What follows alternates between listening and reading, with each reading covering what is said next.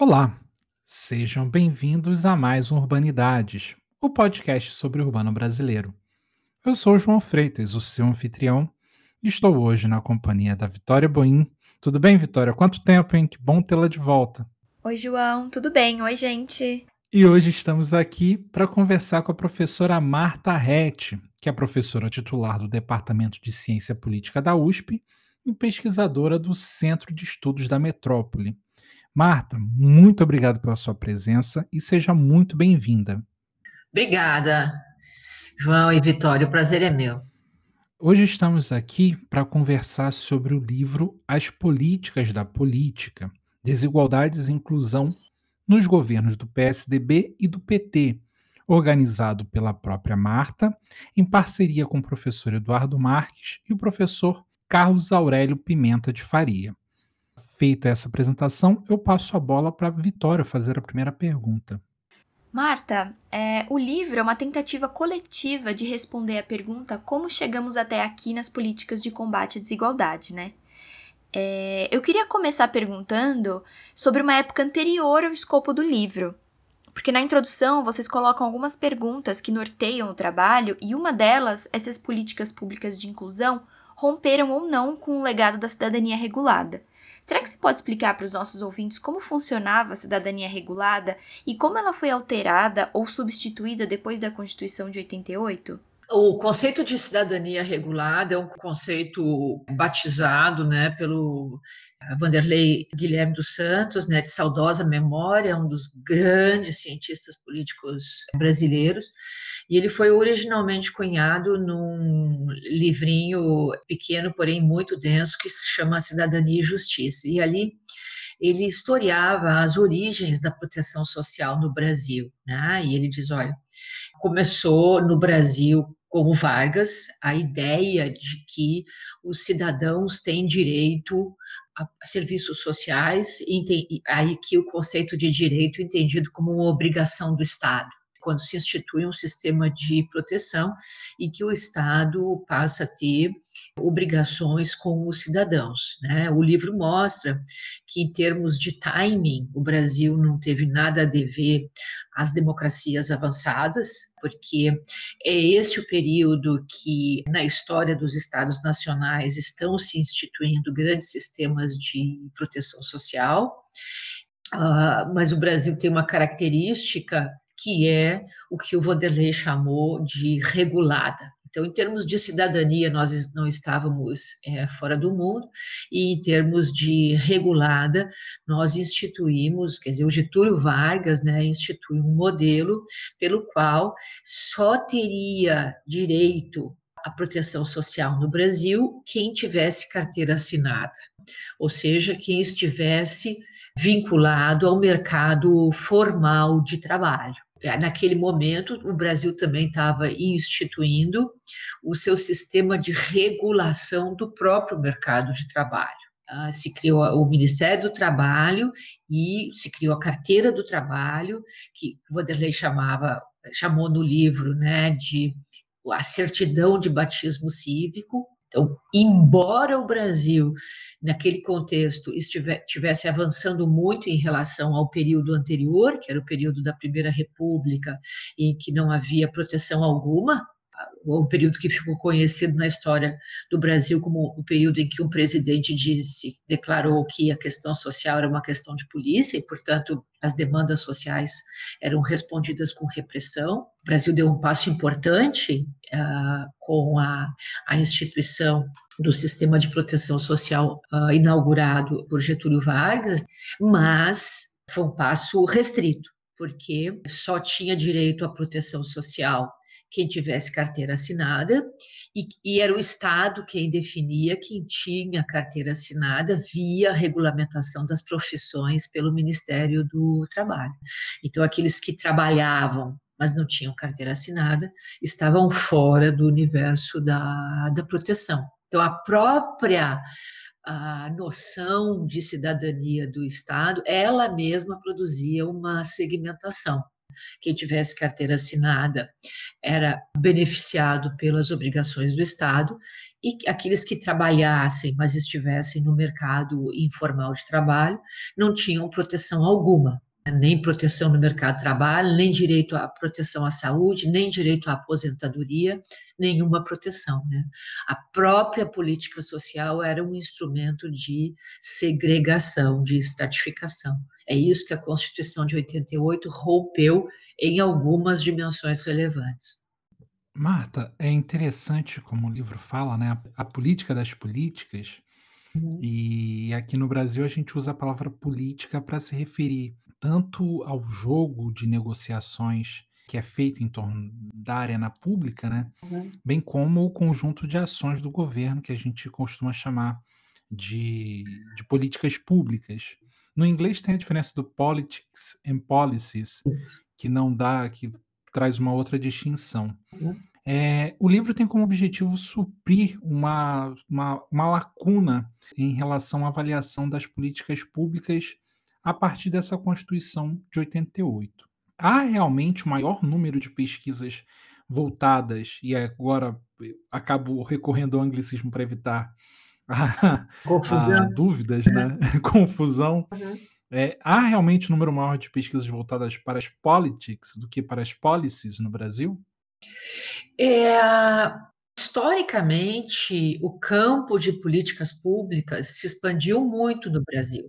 Eu até diria que uh, ele, é, digamos assim, é uma área disciplinar né, no interior das ciências sociais que mais se expandiu nos últimos anos. Mas a conexão entre as políticas e a disputa política ela tem sido menos explorada, a meu juízo, no debate público brasileiro. É, veja, por exemplo, a situação que nós estamos vivendo agora. O programa Renda Básica ele está no centro da agenda é, brasileira. É, é o assunto que nós estamos debatendo essa semana se vai instituir um programa de renda básica, se não vai. Claramente, o presidente, essa semana, disse: eu não aceito um programa de renda básica que seja inferior a 300 reais. Paulo Guedes que se vire, não me apresente uma coisa diferente. E quando o, presidente está fazendo essa afirmação, e ele não deixou dúvida sobre isso, ele está fazendo essa afirmação motivado por politics, pela competição, pela posição na competição eleitoral que o presidente avalia que o programa o levará. Mas quando ele está motivado pela politics, ele está fazendo escolhas no campo da policy, porque o programa que o ministro Paulo Guedes teria apresentado para o, o, presidente, né, não permitiria, segundo o presidente, que ele fosse competitivo eleitoralmente. Então, há um jogo de politics, mas há também um jogo de desenho de política. Então, a disputa política, ela não se faz no vazio, ela se faz a propósito de desenhos de políticas.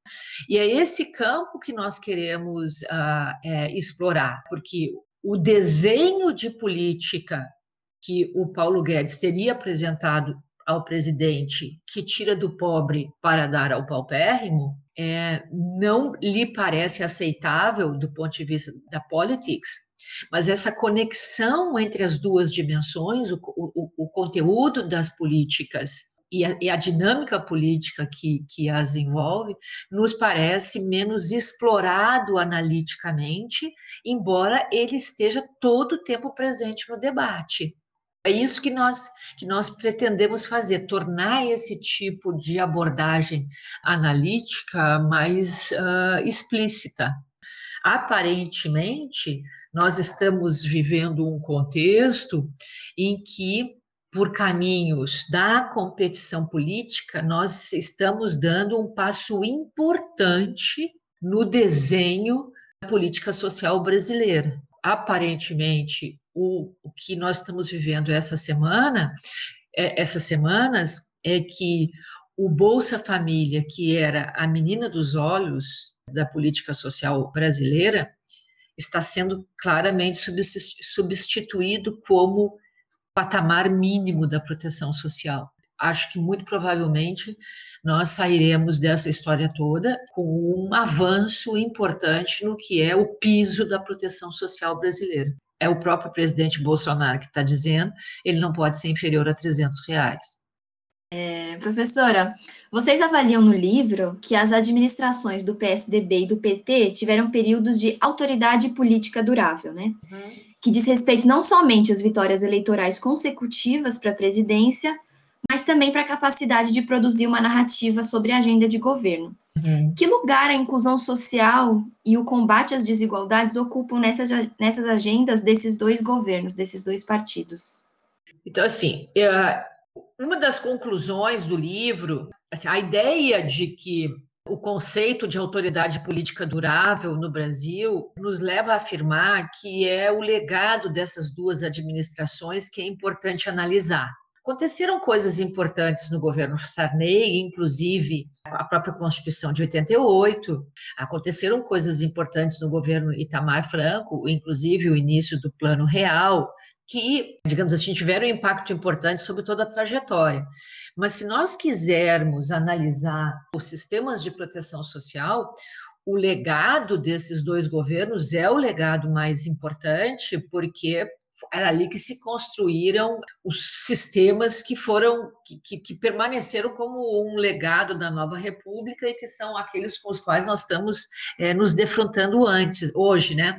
Então, do ponto de vista analítico, estudar os governos é, Fernando Henrique e, e, Lula passa a ser o objeto relevante porque é ali que ocorreram é, grandes inovações. Né? Isso é o primeiro ponto. O segundo ponto, e nós estamos vendo isso claramente de novo com o governo Bolsonaro, é não é possível a qualquer governo que se pretenda estável no Brasil ou que queira ter alguma capacidade de competição na arena eleitoral ignorar o problema da pobreza. A pobreza e a desigualdade são tão marcantes da estrutura social brasileira e, portanto, são tão relevantes para a competição política que qualquer governo que pretenda sobreviver precisa ter uma resposta para a pobreza, para o problema da pobreza e da desigualdade. Então, a pergunta não é se, estou dizendo analiticamente, né, se os governos tiveram alguma resposta. Qualquer governo tem que ter, inclusive o governo Bolsonaro, que ignorou olimpicamente esse problema até agora, mas que não pode mais fazer isso, como nós estamos vendo essas semanas. O Bolsonaro finalmente descobriu que tem uma massa de pobres no Brasil. E se, se quiser ser competitivo em 2020 e em 2022, ele terá que ter uma resposta para esse uh, problema. E é isso que ele está forçando o ministro Paulo Guedes a enxergar também. Agora, os governos do PT e do PSDB têm um capítulo sobre isso é, no livro, que é o capítulo do Vitor Araújo e do Paulo Flores, que mostra que, examinando os discursos parlamentares e os programas de governo, que esses governos tiveram respostas programáticas é, diferentes para essa questão os governos do PSDB crescentemente apostando que a redução da pobreza se daria por meio de estímulos ao mercado de trabalho, de mobilidade social no mercado de trabalho, de estímulo aos investimentos privados para a geração uh, de emprego, e os governos do PT apostando numa saída estatal, no incremento a intervenção do Estado na regulação do mercado de trabalho e na montagem de estruturas de proteção social, ah, particularmente para os mais vulneráveis. Então, assim, na linguagem dos economistas, né, os governos do PSDB ou o PSDB como partido dando grande prioridade à criação de estímulos para a oferta de empregos e os governos do PT, do ponto de vista econômico, dando grande prioridade ao estímulo à demanda e, portanto, para a, a, o gasto público como gerador de demandas. Né? Então, aqui se trata mais de ênfases nas estratégias de combate à pobreza e à desigualdade, né, que é compatível com o que veio a ser o perfil ideológico de, dos partidos e a orientação programática de partidos de centro e de esquerda no mundo todo. Né? O Brasil não está longe dessa, das distinções programáticas de partidos de centro e de esquerda no, no universo dos sistemas partidários das democracias avançadas. Muito interessante, Marta. A Vitória mencionou sobre essa, esses períodos de autoridade política durável, e, e, é interessante a gente analisar que nesse recorte temporal do livro, né, de 95 a, a 2015, basicamente, o PSDB e o PT estiveram disputando o protagonismo nessa, nesse pleito ao cargo mais alto do executivo e se colocando em lados opostos desta, desta arena. E vocês demonstram, sobretudo na segunda parte do livro, que há mais similitudes do que diferenças na condução das políticas do PSDB, nessa transição do PSDB para o PT. Uhum. Se possível, fala um pouco sobre as continuidades e descontinuidades entre esses dois, entre esses dois governos e o que seria a estratégia de layering que vocês mencionam? Isso aqui é muito importante, porque assim são duas dimensões distintas da análise, tá? Uma coisa é a orientação programática dos partidos quando eles chegam ao governo. Os partidos uh, chegam ao governo com plataformas eleitorais, se eles competem na arena eleitoral, eles têm que se diferenciar para os seus eleitores. Então, na arena eleitoral, os partidos apelam a públicos distintos e apresentam plataformas distintas. A competição se faz com base na diferenciação de plataformas. Mas outra coisa é o, que acontece quando os partidos chegam ao governo. Quando eles chegam ao governo, eles têm que se adaptar às condições de governo. No caso do Brasil, os partidos têm que fazer coalizões de governo, e ao fazer coalizões, trazerem partidos diferentes para dentro do governo, eles têm que fazer adaptações nas políticas, eles têm que aprovar as suas políticas no parlamento, as políticas são modificadas, e uh, eles têm que de se defrontar com as políticas que já existem. Então, isso seria mais ou menos como dizer que, embora as pessoas se escandalizem um pouco com isso, que todo partido uma vez que ele chega ao governo, ele está condenado a fazer estelionato eleitoral, ou seja, ele tá, está condenado a entregar algo diferente do que ele prometeu. De novo, essas semanas, essas duas últimas semanas, têm sido muito ilustrativas. Até o Bolsonaro, que sapateou, lutou, acabou se convertendo aos fatos para sobreviver politicamente e para entregar alguma política, ele tem que reconhecer que existem pobres no Brasil, que existe o parlamento, que existem as restrições dos outros partidos. Lamentavelmente, ele escolheu se aliar com o centro e ele vai pagar um preço caro por isso. Mas isso é o que nós, cientistas políticos, chamamos de realpolitik. Os governos têm que se adaptar a isso senão eles estão condenados a, a, a, sofrer derrotas sucessivas, né? Se os governos apostarem, dado o fato de que os, os governos são multipartidários, existe o parlamento, existe a realidade, existem as políticas prévias, eles têm que se adaptar. É esse mecanismo que produz uma continuidade, no sentido de que as, no exercício de governo, as mudanças reais tendem a ser, estar muito aquém daquilo que a disputa na arena eleitoral, a disputa programática permitiria anunciar. Os puristas né, diriam: ah, mas isso é uma traição é, à causa original.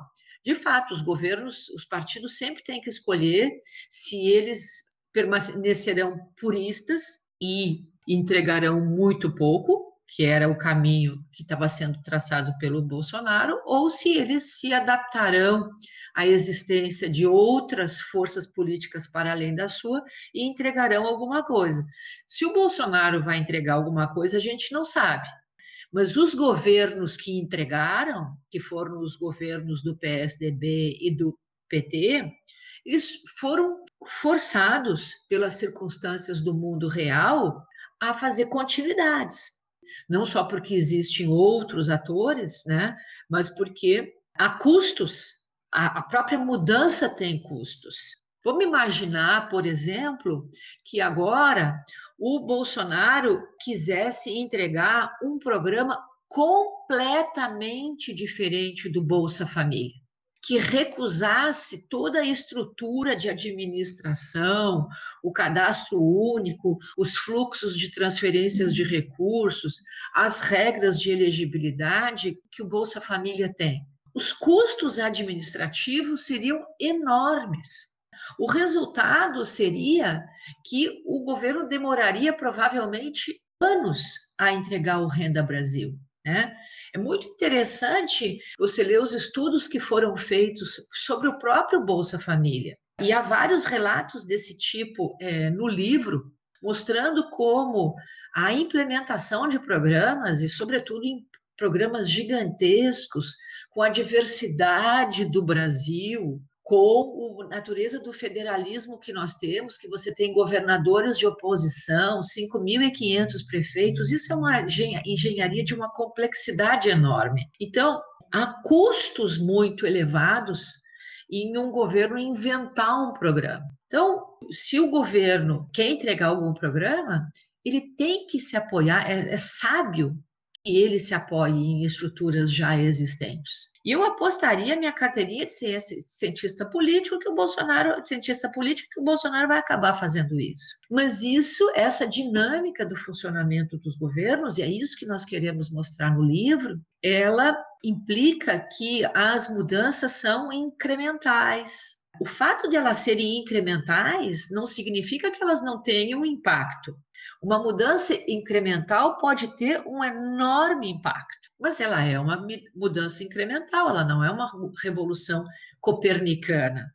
Então, o que, que nós chamamos de layering no livro? Isso é bastante teorizado na literatura comparada, é você introduzir uma nova camada de legislação que não destrói toda a estrutura existente, mas que tem impactos importantes. Imagina o seguinte: o Bolsonaro diz assim: nós vamos manter toda a estrutura do Bolsa Família, mas agora os desembolsos serão de 300 reais como mínimo por pessoa e as mães de família receberão quatro vezes isso, que é o que o auxílio emergencial promete. Como mudança no desenho da política, isso é um layering porque você preserva toda a estrutura existente e só muda uma pequena camada que é o valor do benefício e mantém todo o resto. As condicionalidades, as transferências via bancária e assim por diante. Mas essa mudança no valor pode ter um impacto enorme sobre a pobreza. Há um estudo importante do Rogério Barbosa e do Ian Prates, que foi produzido para a rede de pesquisa solidária, que mostra como o auxílio emergencial, que é também uma mudança de tipo de layering, teve um impacto enorme sobre a pobreza no Brasil. Se não fosse o auxílio emergencial, a pobreza no Brasil teria seria da ordem de 30%. Ela caiu para 16% com o auxílio emergencial. Isso é cair pela metade o nível de pobreza. Então, o conceito de layering, só para concluir, ele serve para dizer o seguinte: os governos, com muita frequência, fazem pequenos adendos à legislação existente, a estruturas já existentes, porque ele, a estratégia de layering, ela tem menores custos políticos e administrativos, mas isso não é menos importante e não tem menos impacto porque é uma pequena mudança no desenho da legislação. Pelo contrário, você pode ter um impacto muito grande fazendo uma, um pequeno detalhe. E é isso que os estudos de política pública se dedicam a estudar pequenas mudanças de layering podem ter impactos muito grandes. E foi isso basicamente o que o PT fez. E, e, essa eu acredito que é uma contribuição importante do nosso livro, porque a gente mostra que mudanças por layering não são menos importantes porque elas são incrementais, mas isso precisa ser analisado.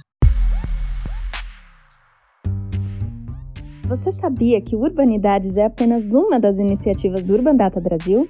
Para acompanhar notícias sobre o cenário urbano brasileiro e receber divulgações de atividades acadêmicas, acesse a nossa página no Facebook, Urban Data Brasil, o banco de dados bibliográficos sobre o Brasil urbano.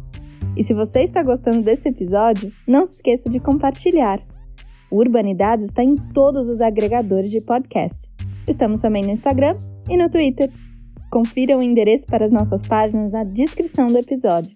Agora voltando para a entrevista.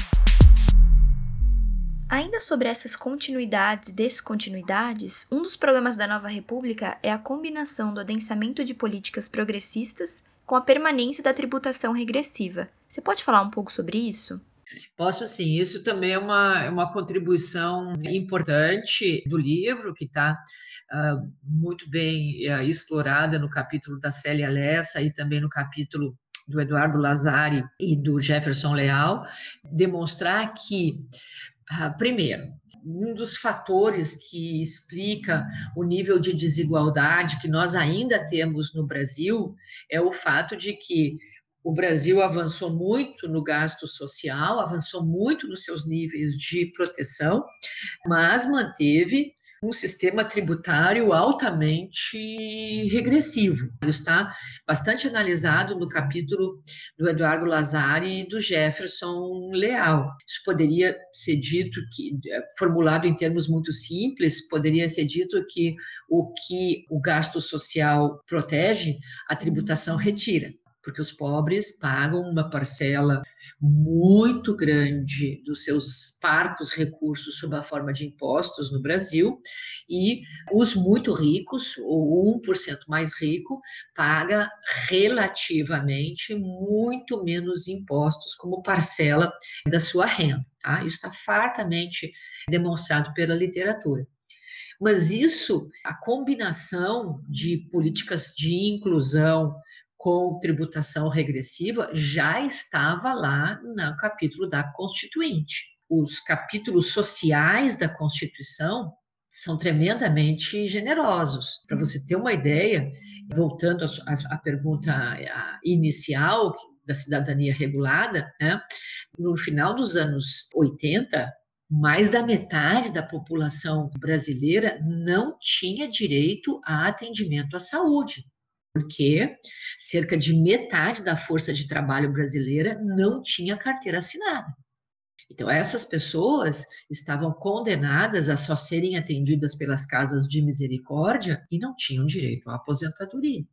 A Constituição de 88 botou, literalmente, metade da população brasileira para dentro da proteção social, ao estabelecer que nenhum idoso teria uma aposentadoria inferior a um salário mínimo e nenhum cidadão brasileiro teria negado acesso à saúde. Isso tem um custo. Então, nós costumamos dizer que a proteção social brasileira não tem preço, mas tem custo. De onde sairão esses recursos? Este é um problema que o debate político brasileiro vem empurrando com a barriga até agora. Nós estamos vivendo de novo esse, esse debate. O presidente Bolsonaro quer um Renda Brasil generoso, mas não quer aumentar imposto e não quer mexer nos programas sociais existentes. A conta não fecha. Esse problema não é novo. Esse problema estava lá na Constituição de 88 o capítulo da tributação praticamente não mudou nada o status quo existente. Mais do que isso, o presidente Sarney, no exercício do governo, reduziu alíquotas do imposto de renda. As alíquotas do regime militar, elas eram mais elevadas do que as alíquotas que nós temos hoje. E de lá para cá, só prosperaram subsídios e isenções. O governo Fernando Henrique aprovou a isenção dos dividendos, a renda que os acionistas de uh, empresas tiram das suas próprias empresas. O PT não mexeu nisso. Então, esta esta combinação de inclusão progressiva e proliferação de isenções tributárias, ele é o capítulo da nova república. Isso é um modelo de, de inclusão que, de um lado, gera déficit, e, de outro lado, aumenta a regressividade do nosso sistema, porque aquilo que os pobres recebem, eles desembolsam significativamente em termos de, em termos de impostos. É, Marta, em algum momento do livro, vocês comentam que, até na entrevista você também comentou, quando falou do estelionatário eleitoral, né, que estar no governo não é condição suficiente para que os partidos consigam adotar as políticas de sua preferência. Uhum. A gente sabe que é verdade a máxima de que não se, de que não se governa sozinho. E aí, nesse período de análise do, do livro, né, essas duas décadas, de 95 a 2015, Será que é possível avaliar, avaliar as diferentes medidas em que as colisões facilitaram e dificultaram os governos do PSDB e do PT? Assim, é possível encontrar essa discussão em vários capítulos do livro na análise das políticas, porque os governos, quando montam uma coalizão, né, e isso é função do presidente, e isso é algo que o presidente Bolsonaro se recusa a fazer, o presidente ele tem que fazer um trabalho de agregar internamente as preferências da sua, da sua coalizão na construção das políticas. É isso que o, o, o, o líder do governo disse ao ministro Paulo Guedes essa semana. Não adianta você anunciar para a imprensa que está sendo desenhado para o Renda Brasil ou para o programa Pro Brasil. Você tem que discutir previamente com a sua base, porque nós temos que costurar isso dentro do parlamento, e você tem que discutir previamente com o presidente ministro Paulo Guedes tomou um pito público do presidente, porque ele está anunciando para a imprensa o programa antes de costurar com o presidente e antes de costurar com a sua própria base. Isso, de um lado, é um, é um mecanismo de moderação, porque é, o mecanismo não é que o presidente se vira para os partidos da sua base e diz: é, agora votem, aprovem o que eu estou produzindo, o que eu estou apresentando. Quando o presidente faz isso, como resultado de negociações. Então, por exemplo, o capítulo sobre participação política da Rebecca Abers e da Débora Rezende mostra claramente que aquela que era a bandeira do PT no início do governo, que era reverter prioridades, ampliar a participação, e, e, isso deveria se estender para obras de infraestrutura, para várias é, atividades do governo, tinha que ser compatibilizada internamente com as divergências internas ao PT e com as divergências internas à coalizão. Como, como consequência, aquele ímpeto original de ampliar os espaços participativos teve que ser moderado. Então, esse capítulo, por exemplo, no livro, mostra muito bem o embate de correntes diferentes dentro do PT e dentro da coalizão de governo e como isto é, afetou o desenho das políticas das políticas de participação. Então, é, diferentes políticas que eram prioridades do governo acabaram tendo desenhos participativos diferentes por causa dessa negociação que é interna ao governo. O que nós queremos mostrar no livro é que isso é assim. Não é assim no Brasil, é assim em qualquer lugar do mundo em que o governo queira governar, queira entregar políticas. Professora, em 2015, você organizou o livro Trajetórias das Desigualdades. O Política das Políticas é, de certa, certa forma, uma continuação do primeiro? Um fala da, da desigualdade e o outro fala das políticas de inclusão, né? Exato, exato. Bem, bem observado, Vitória, obrigada. É, sim, isso era uma agenda do, do Centro de Estudos da Metrópole, né, enquanto eu fui diretora. O atual diretor é o professor Eduardo Marques, um colega de, de muitos anos de, de, de, de companheirismo acadêmico, né?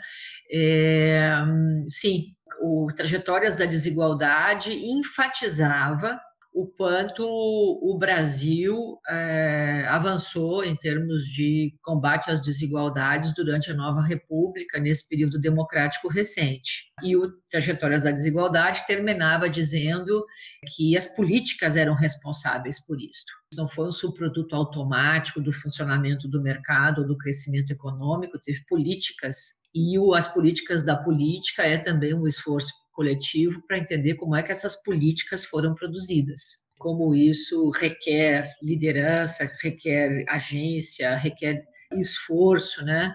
E a nossa a, a ideia né, no livro, As Políticas da Política, é deixar um registro dessa trajetória e uma, um pequeno esforço de explicação da complexidade dessa, desse esforço. Né? Sensacional, Marta. É, para a gente encaminhar já a nossa conversa para o final, a gente, a gente sabe que esse não é um, um dos temas do livro, e, mas a gente não poderia deixar de pass deixar passar a oportunidade de te ouvir um pouco mais sobre, sobre o cenário atual. Então, até para sistematizar, que a gente falou já bastante do atual governo, mas a gente gostaria de, de perguntar, e voltando também para a questão da cidade, como que você avalia a condução do governo federal no combate à Covid-19 e qual pode ou, ou deve ser o papel dos gestores públicos na retomada pós-pandemia? Bom, a primeira pergunta é mais simples, né? A atuação do governo federal no combate à Covid foi de um desastre absoluto. Difícil encontrar uma área em que o governo tenha tido alguma atuação merecedora de elogio. Em primeiro lugar, o que eu considero é, gravíssimo, a estratégia do presidente Bolsonaro foi de politizar o combate à pandemia. Então, é, se você é bolsonarista de raiz, você diz que a, a, a pandemia não é um problema sério, você receita cloroquina, você não usa máscara e você vai se aglomerar com outros. Bom, o que a ciência está dizendo é que essa é a estratégia para proliferação da pandemia, né? Nós assistimos o presidente convocando as pessoas a entrarem nas UTIs e inspecionarem o que os médicos tava, estavam fazendo. É difícil você encontrar um exemplo de um comportamento mais irresponsável em relação à pandemia. Isso vindo de um presidente da República, eu considero gravíssimo, gravíssimo. Os governadores é, arcaram com todo o custo político e sanitário de combater a pandemia. A segunda pergunta, né, ela é bem mais é, difícil, porque nós estamos é, vivendo uma situação muitíssimo delicada. As evidências mostram, né, e não é nenhum alarmismo dizer, que nós muito provavelmente vamos conviver ainda muito tempo com a pandemia, né? A não ser, então, para a gente sair desse impasse que nós estamos vivendo do ponto de vista sanitário, nós precisamos encontrar a vacina, nós precisamos que a vacina seja eficaz e nós precisamos de uma política de vacinação em massa. Então, nós estamos todos nos ajoelhando na cama e rezando todos os dias para que essa vacina seja encontrada, produzida e distribuída em tempo recorde. Isso não é simples. Nós também sabemos que a recuperação econômica será lenta. Então, é preciso ter um plano de socorro às famílias, e, mas, por outro lado, esse plano de socorro não pode quebrar o Estado e nós já vínhamos de uma situação muito precária, seja do ponto de vista econômico, seja do ponto de vista da saúde fiscal do Estado. Então, nós precisaríamos de muita liderança, de muita capacidade de governo, de muita cooperação entre os poderes, de muita cooperação com os governadores e, e, e prefeitos, e até onde a vista alcança, a gente não enxerga isso. Então, nós estamos, de fato, numa situação é, é muito, muito preocupante, muito delicada é, no Brasil. Nós vamos precisar de muita sorte. coisa que nós não temos tido nos últimos tempos. Então, é, a gente costuma dizer que quem tem cabelo está com o cabelo em pé. Seria o cenário, assim, a gente em 2016, com a ruptura democrática que tivemos e a sair o impeachment da presidente Dilma, já era um cenário bastante desolador. Esse cenário, em termos de, em termos de tragédia pública mesmo, superaria, Marta, na sua visão? O impeachment da presidente Dilma? Sim. Assim, digamos assim, aqueles que achavam que o impeachment da presidente Dilma era uma, uma situação, nos colocava numa situação muito grave do ponto de vista político, né, não tinham ideia do que nos esperava, porque agora nós temos uma situação sanitária gravíssima, uma situação econômica muito delicada, e do ponto de vista político, nós estamos andando na corda bamba. Então, eu acho que nós vamos navegar sobre a tempestade ainda um bom tempo, com o detalhe de que nós não estamos todos no mesmo barco. Tem gente que está no mar aberto, sem nada, tem gente que está num barquinho, tem gente que está de transatlântico, que é a evidência da nossa desigualdade. Mas é muito, muito, muito delicada a situação que nós estamos vivendo. Eu creio que não tem comparação. Marta, muito obrigada pela entrevista. Eu, particularmente, adoro esse assunto.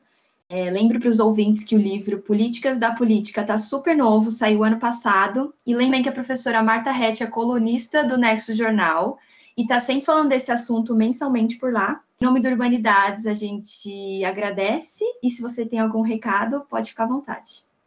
Não, adorei a entrevista, muito obrigada pela oportunidade. É sempre um, um, um, prazer falar desses assuntos com quem leu o livro, porque às vezes a gente conversa com quem não leu o livro também.